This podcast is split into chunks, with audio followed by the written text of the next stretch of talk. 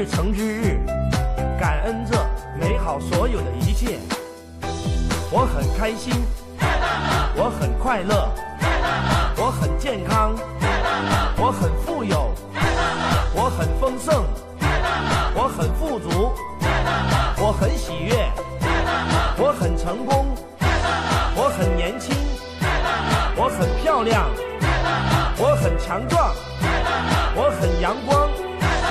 我很幸运，我很幸福，我很聪明，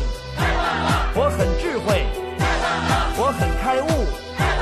我很觉醒，我很感恩，我很正能量。各位听众，大家好。我们今天要来讲的这一个台湾史说故事，要讲的主题是老师，也就是教育这一个部分啊。那么，在十七世纪的荷兰跟西班牙统治之下的台湾，当老师其实是不需要教师证的啊，就是教师执照。那我们所熟知的这一个新港文书啊，好，也就是在台南这边希拉雅族他们用罗马字所写的这个叫这个新港文书呢，就是当时的荷兰传教士在新港设平埔族，就希拉雅族。哦，对他们教他们罗马字所拼写出来的新港语。那么，一八六零年以后呢，这个台湾开港以后，传教士甘维林跟马街等传教士，他们先后来到了台湾。那么，教育呢，就是他们宣教事业当中的一个重点啦。那么，比如说耳聪目明的这个甘维林哈，他替盲人开设的训诂堂，那教导盲人用点字的方式。将教育的目标目光哦投向过去没有人注意的视障者的领域，因此也被尊称为台湾盲人教育之父。那么马街呢，来到淡水传教这个马街呢，虽然他没有正式的教师证，可是呢，他却已经开始用地图来辅助教学。那我们从他留下的这一个记录上来看呢，他在北台湾推动的教育事业，其实堪称是。当时台湾的私人办学历史当中的楷模，那么那个时候哈，牧师就是老师。那么，呃，但是即使牧师，所有牧师，但还是有其他老师的哈。那不管在荷兰、西班牙时期或清国统治时期呢，这一群西洋传教士的共同特征就是主动积极的学习当地的语言。那想尽办法去融入在地人的生活，拉近跟在地人之间的关系，才能够传递他们的上帝的福音，以利于传教。这目的都是为了要传教。那么，比如说荷兰传教士甘治士，好，这叫甘治士的这一个，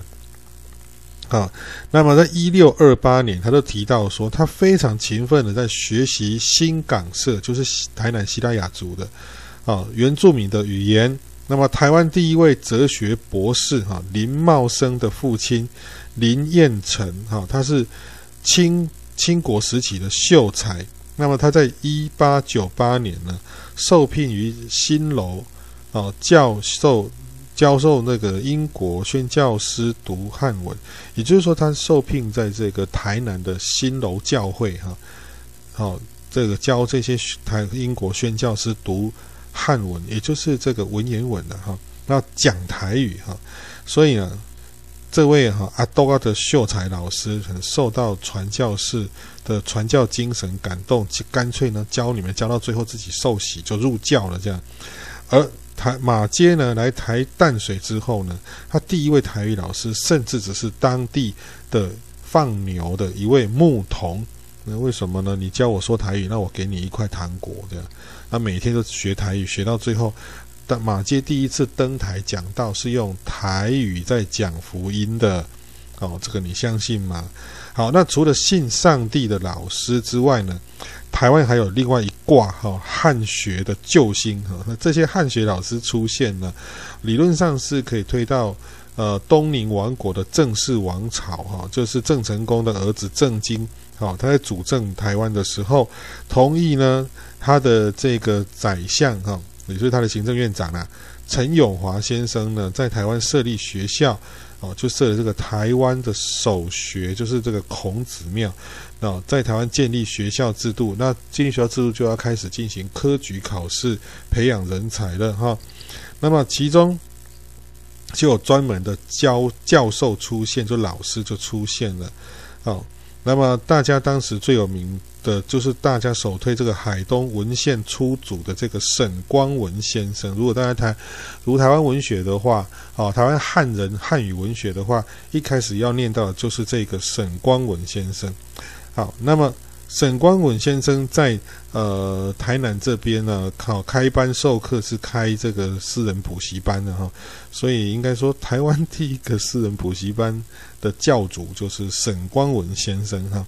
好，那么他的是非常有名老师，所以他的名声压过当时公办学校、公公公立学校的老师哈。好，只是说那个时代并不是人人有书读。的年代，所所以只有有钱人才会让自己的小孩读书。那为什么有钱人让自己的小孩读书呢？因为有钱人的小孩，尤其是男生哈，读书是为了参加科举考试当官的。那女生读书是为了学习琴棋书画，好嫁更好的名门望族的。其实都是一种拿证照的这个概念哦。那有钱人会让自己的小孩读书，会想尽办法栽培自己的小孩，基本上就是为了能够让自己家里的经济势力，好跟官方的势力维持在一起。所以努力培养孩子读书，达到所谓的好还要更好，哦，能啊穷人读书是为了要翻身，好把自己的社会地位给翻转过来，不要永远变成穷人，就一直在世袭。那那他们有钱人也是一直在世袭，所以啊，呃。读书这件事情，其实受教育读书这件事情，其实是蛮重要的哈。那他是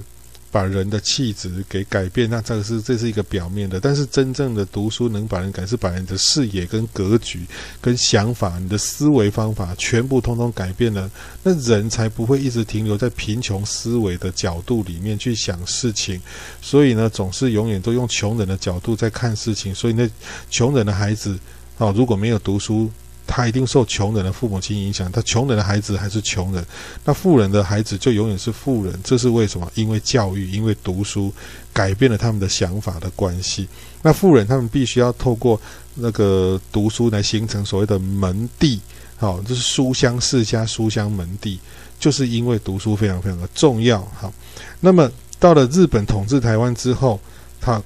变成非常有效率、有组织的近代学校，才大规模被带到台湾来。啊，老师开始上讲台，拿粉笔，开始为学生讲课。啊，不过，哦，这个是从日本人开始。那要说一个日本在统治台湾以后，第一批日本人，哦的这个老师啊，哈，哦，是一个 一个蛮悲伤的一个故事。也就是说，一八九六年的元旦，哈，一月一号。有六个台湾总督府学务部的职员要从士林的芝山岩学堂哈，到台北城内去董总督府去那边拜年哈。可是当时台湾各地都有层出不穷的武装抗日的活动，那这六位职员就被抗日的这一些散兵游勇给杀掉了，所以史称历史就称他们为六世先生。那这个就是日本统治台湾第一批。哦，为教育捐躯的老师，其实这六个人其实也没有也没有干什么坏事啊。哈，那干坏事是日本军人哈。哦，因为一开始来到台湾的那些日本军人跟日本那些官员，真的是，哎，素质真的很差哈。然后贪赃枉法，做了这些事情，把台湾当做是一个殖民地战利品的这种看法，其实基本上跟呃当初那个一九四一九四五年啊，呃国民党派来台湾。在抢劫台湾的那一些，那个那个那些官员哈的素，那些公务员素质啊，也都差不多一样烂的哦。好，那所以我为什么会这样讲？是有正是有根据的。因为到了那个儿玉源太郎当总督的时候，哈，后藤新平觉得这些人实在是太烂了哈。这些第一批来台湾的这些官员呢，哈，真的是有够烂，烂到烂到烂到爆了，烂到出汁了，烂到炸了哈。他他认为说根本就是在创造很多哦台湾人反对日本人统治的理由。他一气之下呢，就把这些官员全部赶回去，然后要求日本国会要求日本政府重新再给我调派哦素质最好哦，然后哦那个挑选挑选真正刻意挑选过的学历更高的哦更有热血的这种年轻的好的官员哦到台湾来，你知道他赶回去多少人吗？他把一千多个官员给赶回去。哇哦，这后藤新平先生哈，他真的是先生，他真的是很厉害哈。他知道这些官员真的是烂货，于是就把他们给赶回去。这但是这个六世先生他们就纯粹是哦，就在台湾教书的而已，他们也没有杀害台湾平民，他也没有贪污，他只不过就去拜年就被杀掉了。哇，那他们的那个纪念碑就在现在的那个芝山。芝山岩图书馆，哈，这芝山，我们这捷运芝山站的那个上去芝山岩图书馆的后面那边有一个纪念碑，好，那么日后那个总督府不断的纪念他们，就是要彰显在这里办教育是多么的辛苦的这个事情。那后来呢，随着教育体系的建立之后，台湾人开始认识到，诶，受教育啊，其实是一条更加接近近代文明的一个途径。那有些人也会发现呢。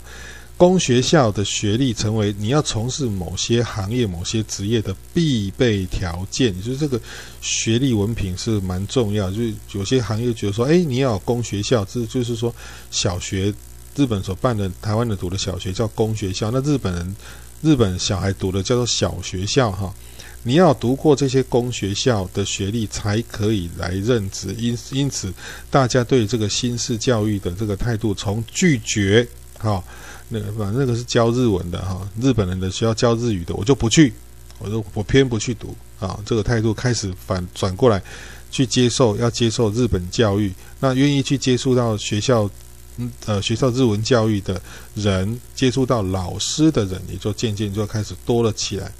好像像马街的回忆录里面哈，马街日记里面他就有写说，传统的这种私塾哈，这种书房教育，哦，那是一个。很费力又很吵闹的一个地方，就是说老师随便乱教，然后收学费。好的那种烂的补习班啊，那根本都没有效率，没有在学习。那老师呢，又从来不解释教科书的内容。那学生对于书本上的内容不明白，反正就是整本书不必理解的，用死背死记的把它背下来。什么背三字三字经啊，背四书五经啊，背那些礼记学记啊，背大学之道，在明明德，在亲民，在止于至善，背什么反正不用解释，背就对了。背就会有很多考试，就有很多分数，这叫做贝多芬啊。所以这个吴浊柳的小说里面也有写到这个叫哦，这个叫胡太敏的这个男主角哈，他去了私塾之后，那他看到的呢都是昏暗的空间里面哈。昏黄的灯光，哈，凄厉的照耀着烟枪、烟盒、烟挑等杂乱无章吸鸦片的用具，然后和横躺在旁边的一个瘦骨嶙峋的老人，而这个抽鸦片，哈，一副要死要死这个烂老人呢，他就是老师啊。老师上课，妈的抽鸦片，就是好像老师上课吸大麻一样，对不对？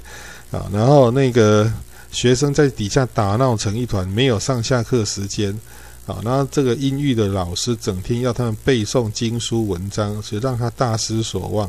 那相反的呢，等到这个男主角胡泰明进入公学校以后，教室哦明亮，窗明几净。上体育课的时候，学校充满了活力跟阳光。所以过去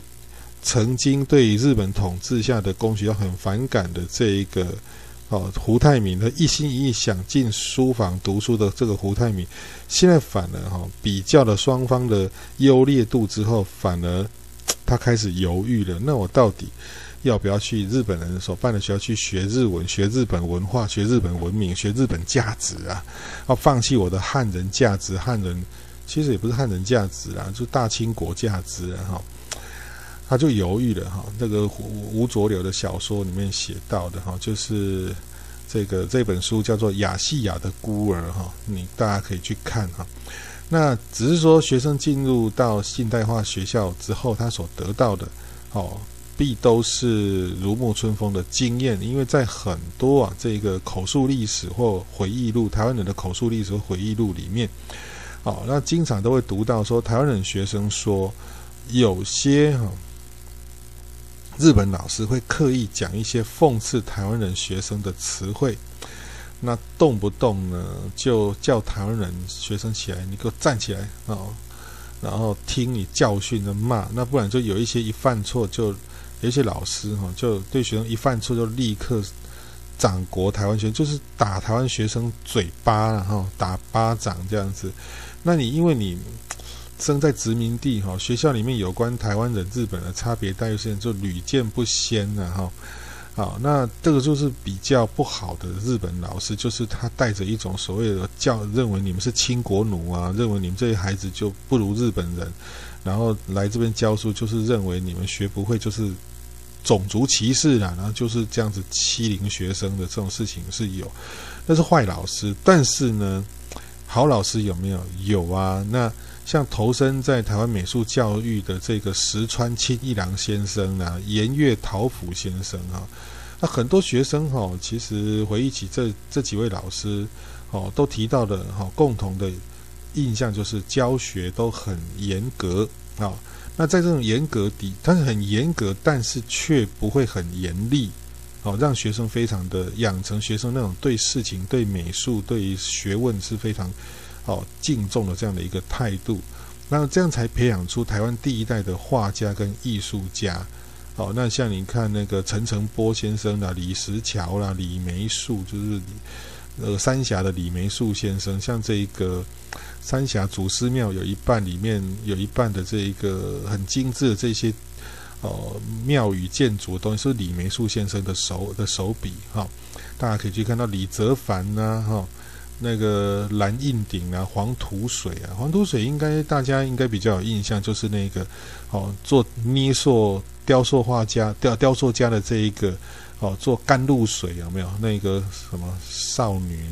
裸体那个甘露水，这个黄土水先生就是石川清一郎跟岩月桃甫先生他们的老他们的学生啊。那么呃。像也有人一些回忆录，你就提到说，当年要不是有校长跟老师亲自登门拜访，劝说孩子上学，自己也不会有能有能够有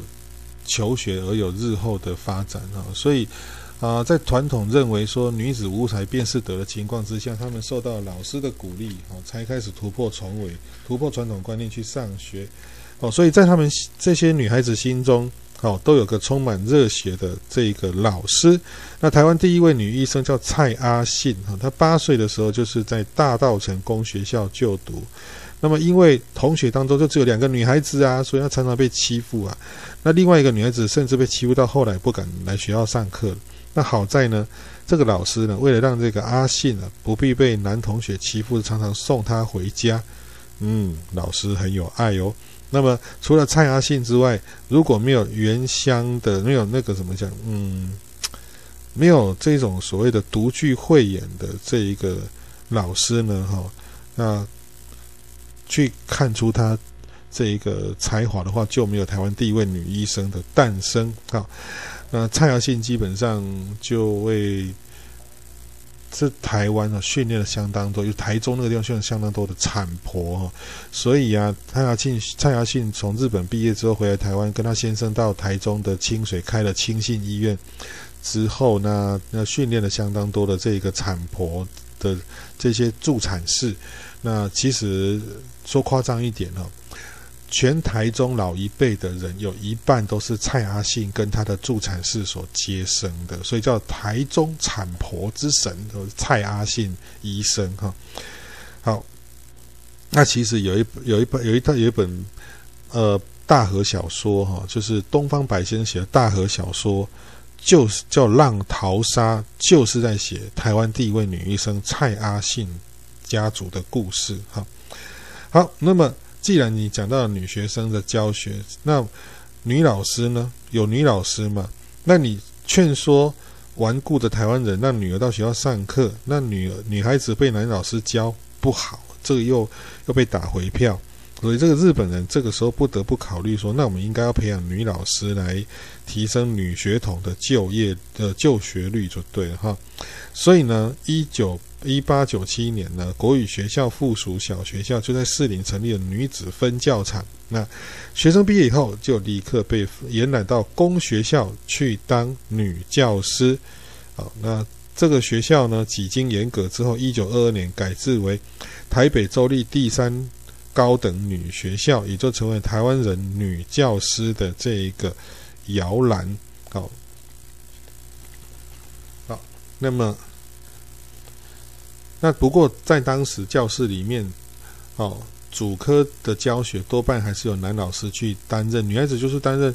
音乐啦，哦，家政课啦。哦，艺术课，哦，手手工艺啊，这些软性科目哈，啊，那所以说，那女老除了女老师之外呢，日本也同步的进行师范教育，培养出很多台湾人的男老师，像蔡培火啦、陈啊陈新呐，他们都是毕业于总督府的国语学校，那都也到也都到公学校去当，呃，当首席教鞭去当工作。那过了很多年之后，像钟兆正啦、吴浊流啦、吕赫若，哦，这些文学家哦，但他们也都先后取得教师资格，哦，那在这些汉人哈社会尊师重道的情况之下，的价值观所传达师生如亲子般的关系，啊，那以及很多你我认识的具有师德的老师呢，让台湾人建立了老师公讲话你要听的这一个观念哈。那么其实，呃，在各位同学可以去 Google 一个东西，这个是一个呃关键词叫大甲圣人啊，台中大甲镇的圣人哈，啊，大甲圣人有一个老师呢，他就是大甲公学校的一个老师，好，那呃名字这边我就呃就先不提了，让各位哦当做是一个 Google 的小作业，自己去找大甲圣人，好，那他。教学生呢，对待学生就像对待自己的孩子一般的亲切跟关心，这样教育他没有种族歧视，他从来就没有对台湾孩子有种族歧视，而且视学生如自己的孩子一般的这样的教育，教导到这一些孩子们，在这一个呃大甲圣的这个老师过世之后，到到后来他们都大家集体尊称他为大甲圣人。对这个日本老师是非常非常的感念，非常非常的感谢的哈。那请大家去 Google 一下大甲圣人，他到底是谁呢？去把他找出来。好，那说到这边哈，那日式时那有没有师生恋这种故事呢？啊，那当然你是你这个是说他那个电影《海角七号》里面那个魏德胜自己写的那个那个剧本哈，说日本老师爱上了啊台湾人哈游游子哈。游子同同学哈啊，但是因为他要被遣返的时候，在搭船的时候躲在甲板上不敢回头，不敢告别哈，这种师生恋啊。不过其实，在台湾当时最有名的师生恋，其实确实是有的，那就是啊，这个万华工学校的池田敏雄哈跟黄凤姿这一对夫妻了哈。那喜欢台湾文化的这个池田先生哈，他在工学校的时候。交到了这个多才多艺哈，真的是天才的女性黄凤姿女士哈。对于她的文学才华，她非常非常的惊艳。于是就在年轻帅气的池田神社的鼓励之下，黄凤姿就写下许多以台湾民间文化、家庭生活为题材的作品去投稿，而出书而名噪一时。那一九四七年呢，亭亭玉立的。黄凤这黄凤芝女士就跟池田敏雄就结婚了，然后就成为台湾史上一段佳话，就是师生恋修成正果了。哦，不过其实说起来，应该是说，严格说起来，他们也不算是标准的师生恋了哈，只是说他们缘分是萌芽在教室里面，而那几年在上课的时候。呃，池田神社他对于黄凤之作文哈能力的鼓励，好以及引导他怎么写作文，黄凤之乖乖的听了老师的鼓励的话，然后照这样去做，然后再以他的才华，好依照老师所给的轨道，认真的去走，而开出了他漂亮自己漂亮的花朵，好，那老师也看到了。那彼此看到了彼此眼中的那一朵灿烂的火花之后，就碰撞出心里的火花。小鹿乱撞的结果，就撞出了更多的小鹿，好生出来，就造成了师生恋的这样的一个佳话。好，这就是老师有讲话，那你要听啊；老师交代的东西，那你要学啊，你如果愿意认真听、认真学，再加上你自己本身有才华的话，那你就会开出自己人生灿烂的花朵。好，那呃，台湾人有一句话叫做“有状元学生，没有状元老师”。哈，老师可以教的学生，学生愿意听老师的经验，按照老师规定的去做。老师做不到的，都期待学生去做。学生认真的听了老师的人生经验呢，去做之后呢，哈。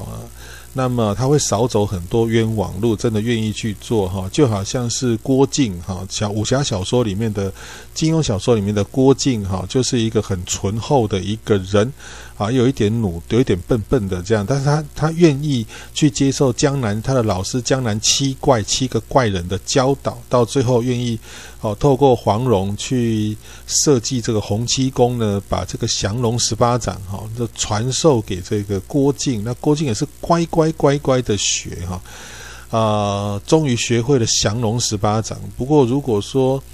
啊，郭靖当然是武功底子也够好了哈，练武奇才，但是他也愿意乖乖的听老师们的指导跟建议，再搭配自己的天生的本质才华去练就出自己哈独独特一独树一格的领导地位跟降龙十八掌哈威震武林哈，领导襄阳的守军哈对抗蒙古大军哈，啊这是小说了哈。那么一般人会觉得说，我干嘛听你讲？我很有我的意见，我很有我的想法，我很有我的我的见解，我就是要反对老师的做法，我就是要反对说，那也没关系，因为你的成就一定会晚一点到。那至于晚多少时间到呢？这个就看你的福报，前世累积的福报够不够多，你的造化什么时候让你能够醒悟过来，你就会发挥哈。啊，晚晚晚他晚晚同学一个十年二十年才成功，才财富自由，那也是你自己的事情。那当然，当老师的就是有这个责任跟义务，希望能够让学生能够更好。好，那。呃，自己年轻的时候没有做到的事情，或自己年轻没有把握到的学习状况，后来自己多年后领悟之后，当然会希望把这事情灌注在年轻跟呃年轻十七八岁、十八九岁大学生的身上，让这些孩子们能够把握得更好。但是问题是，其实像我自己多年来教学的经验，我都会觉得这是有困难度的。好，因为毕竟我走过的路不是你们走过的路，那我回头去跟你讲那段路不要走，那段路该怎么走的时候，那是毕竟是我自己理理解过、体验过的一厢情愿在告诉你们的。但是问题是，呃，学生们其实你没走过、没踏过、没摔过、没痛过、没失败过，他会觉得说我听你在放屁。啊，我自己偏偏要去走走看，哈，那这就是你要去付出。我已经付出了人生的补习费，叫你不要去走那条路，付人生的补习费，你偏偏非要去走那条路，付出人生的补习费不可，那我也没办法，当老师的也没办法。那教育就是这样子，哈，十年树木，百年树人，哈。那年轻人一开始会听不进去老师们的话，或把老师的话都怀疑，不愿意去听，有自己的看法。当然有独立思考、判断能力是非常好的。但是呢，有些老师们的说法，你也要哦或多或少去拣选、去遵守、去听。我觉得是真的是有用的哈。也不是所有老师讲的话都是对的啦。那你要有判断能力，但也不是说那我因此就通通用怀疑的怀疑论的方式去怀疑所有老师的说法，我通通不相信那。